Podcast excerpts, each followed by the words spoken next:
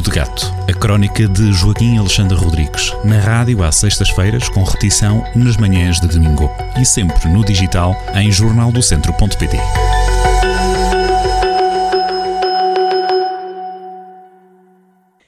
Sejam muito bem-vindos a mais uma crónica assinada por Joaquim Alexandre Rodrigues na Rádio Jornal do Centro, crónica que está já disponível para ler na edição 947 do Jornal do Centro que já está nas bancas.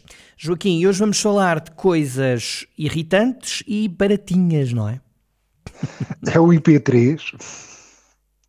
É exatamente o IP3 e a abordagem que a Corte de Lisboa tem feito ao longo da história, porque esta história já é muito, muito, muito longa, tem muitos episódios, eh, eh, tem feito em relação à, à ligação entre Viseu e Coimbra a ligação do, norte interior para o sul do país, que é aquela vergonha que se conhece. Bom, e, e, e, nestes, nestes dias tem caído muita, muita água e na, e na prática esta é a água que está a cair, está a, está a chover valente, agora as tempestades têm, têm nome, é o Aline, tem estado para aí a, a esgalhar de cima para baixo com força. Uh, é uma espécie de metáfora da maneira como, como, os políticos têm tratado o problema do IP3, que já eh, para não, para não, para não ir muito longe, eu vou referir só uh, quatro episódios, uh, sendo o primeiro de 2008, episódios políticos de políticos sobre o IP3. Em 28 de março de 2008, o primeiro-ministro José Sócrates fez um solene lançamento da autoestrada Viseu-Coimbra e, Mor e, e, Mortágua, fez uma cerimónia, luzidia, e Mortágua em que anunciou que aquilo que estava pronto em 2011. Segundo o primeiro-ministro José Sócrates, uh, íamos ter uma autoestrada entre Viseu e Coimbra prontinha em 2011. Isto é o episódio 1. Uh, Sete anos depois, eh, não aconteceu nada, como se sabe, não, é? não aconteceu nada a não ser o IP3 estar cada vez mais degradado. Sete anos depois, em 7 de agosto de 2015, foi a vez do teatro do primeiro-ministro Passos Coelho, que foi lançar também num, num, num, num sítio noutro local de, de, do Conselho de Mortágua, foi lançar o quê? Foi lançar a Via dos Duques, que seria, uh, era na mesma uma autoestrada, para ligar Viseu para o Sul, uh, na, ela arranjou-lhe um nome e depois até pôs um assessor a, a superar aos jornalistas de que as obras iam começar logo no ano seguinte, portanto 2016 começariam logo as obras. Claro que não aconteceu nada, só se sabe é que o IP3 está cada vez pior, cada vez mais perigoso. Episódio 3, já com a prime na primeira geringonça, uh, já não foi tão luzidia, já não foi, uh, este episódio 3 já não teve a presença de um primeiro-ministro, enquanto em 2008 veio cá o José Sócrates, em 2015 veio Pedro Passos Coelho, em 2018 já só veio um, um ministro, Sinal até um ministro fraquíssimo do António Costa, um ministro chamado Pedro Marques, uma pessoa completamente baça, que veio cá anunciar três cenários. Portanto, estávamos mesmo já no território do, do teatro. Havia três cenários. O cenário A, que era o mais baratinho, iria custar 134 milhões de euros e, e era uma duplicação não total do, do IP5, portanto, do IP3, isto é, desfaziam o IP3 e em cima do IP3 iam pôr uma espécie de, de duplicação, nem sei como é que eles chamam, perfil de autoestrada, uma falácia. Chamam-lhe aquilo uma, um perfil de autoestrada. Portanto, fazer um, um, uma coisa destruindo o IP3 e pondo em cima uma.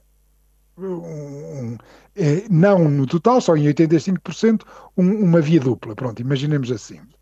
O cenário B não era tão baratinho, eh, neste caso Uh, ia custar 255 milhões, isto é, eh, metade, metade era uma autoestrada paralela, portanto não se estragava o IP3, e outra metade é que era em cima do IP3, portanto estragavam metade do IP3 e outra metade era uma autoestrada paralela, ia custar 255 milhões.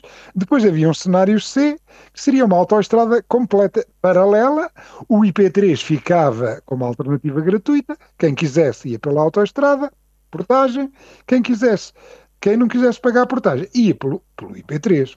Pronto, neste caso seria 300 milhões.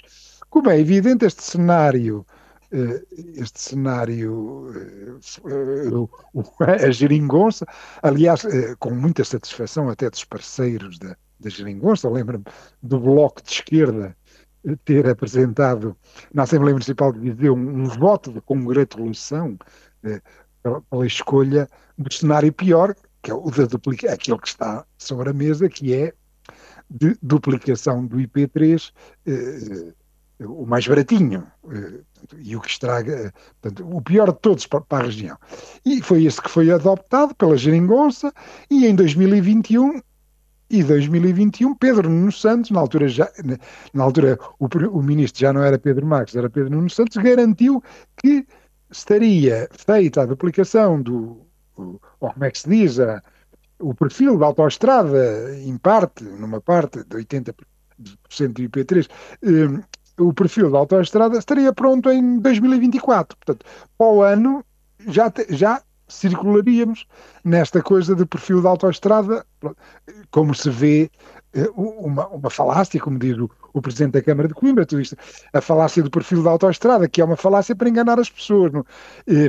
Enganar porque aquilo não é autoestrada nenhuma, eh, enganar porque vai acabar por não ficar baratinho, isto é, prometeram 134 milhões de euros, vamos ver quanto é que aquela coisa vai ficar, e uma falácia, porque nos prometeram que estaria pronto em 2024, mas o governo agora já fala que talvez em 2027, ou então, eh, eh, coisa de, há pouco tempo, de uma semana ou duas semanas, o governo a dizer que se calhar, como, como vai ter que ser feita, enquanto eh, com as pessoas também a circularem, portanto vai haver ali uma mistura de homens de capacete amarelo e do, e, e do trânsito, portanto, uh, uma irritação, por isso é que eu vou dizer que é o IP3 baratinho de irritação, portanto, além de um perigo, aquilo vai ser uma irritação, vamos estar, vamos estar lá engarrafados.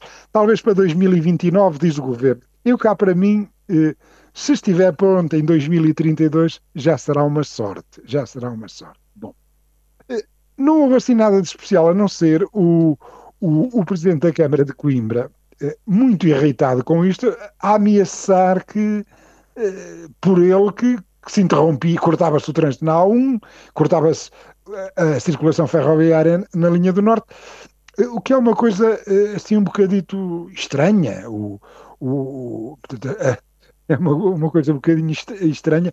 Parece que o Presidente da Câmara de Coimbra que quer imitar eh, o, o, os ecologistas Melancia, eh, estão agora, que têm andado ultimamente a sentarem-se no pavimento a atrapalhar o, tráfego. Eh, eh, esta expressão sentar no pavimento atrapalhando o tráfego eh, é, é uma citação direta à construção do Chico Buarque. Morreu na contramão atrapalhando o tráfego. É isto que os, os ecologistas vermelhos